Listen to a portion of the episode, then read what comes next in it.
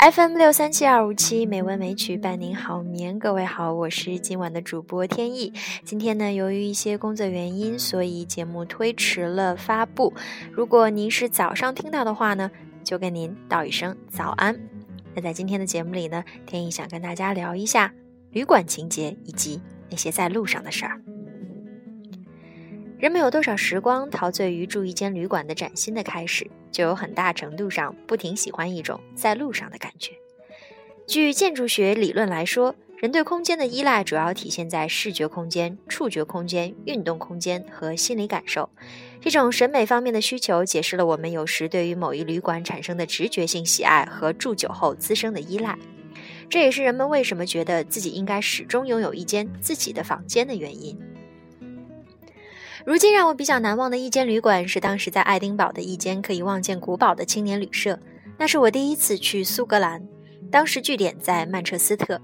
某个周日，任性地拎起一个纸袋，就从曼城中产阶级的郊外社区去往市中心的火车站，买了一张单程票，坐上了四个小时扩大车窗、掠过浓荫绿色的英国荒野旅程。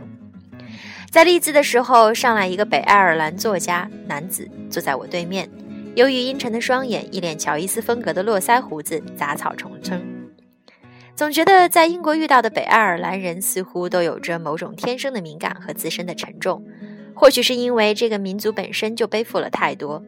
然后他开始说话，北爱尔兰口音也是很难懂的。他说他正在写一部小说，坐在英国各个地方的咖啡馆，开始说人生，开始说 moment。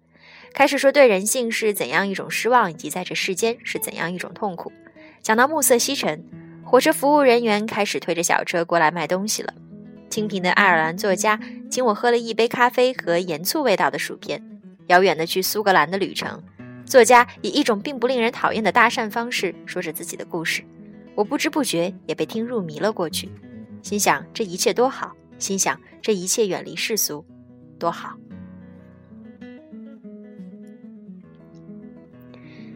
英国是一个比较好的地方呢，就是这种公共设施很完善，以及服务人员真的不会不耐烦。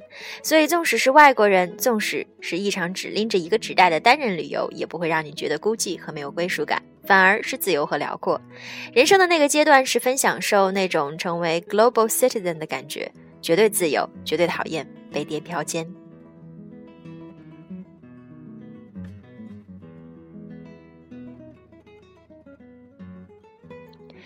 然而，每离开一座美好的旅馆，就有一种不可知的伤痕烙刻在身上，就跟很多人每一搬一次家就会抑郁一样。虽然在路上的灵魂永远不能久居于一个地方，但是每次收拾行李，还是会有不可描述的飘零之感。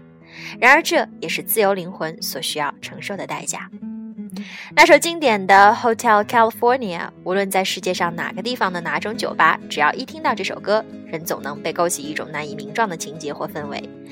昏黄路灯光，一座神奇旅社，在那里，人会产生一种类似于哲学上的感悟，一种心理中不可能抵达之境，或曾经抵达又最终失落的感觉。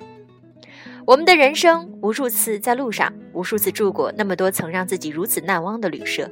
今夜我们到来，明朝我们离开，而生命中的烂摊子，永远不需要自己收拾。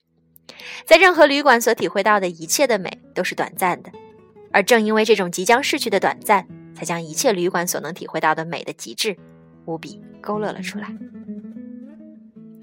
在路上的时光总是美好，或许是因为我们逃离了对于现实生活中的那些无奈。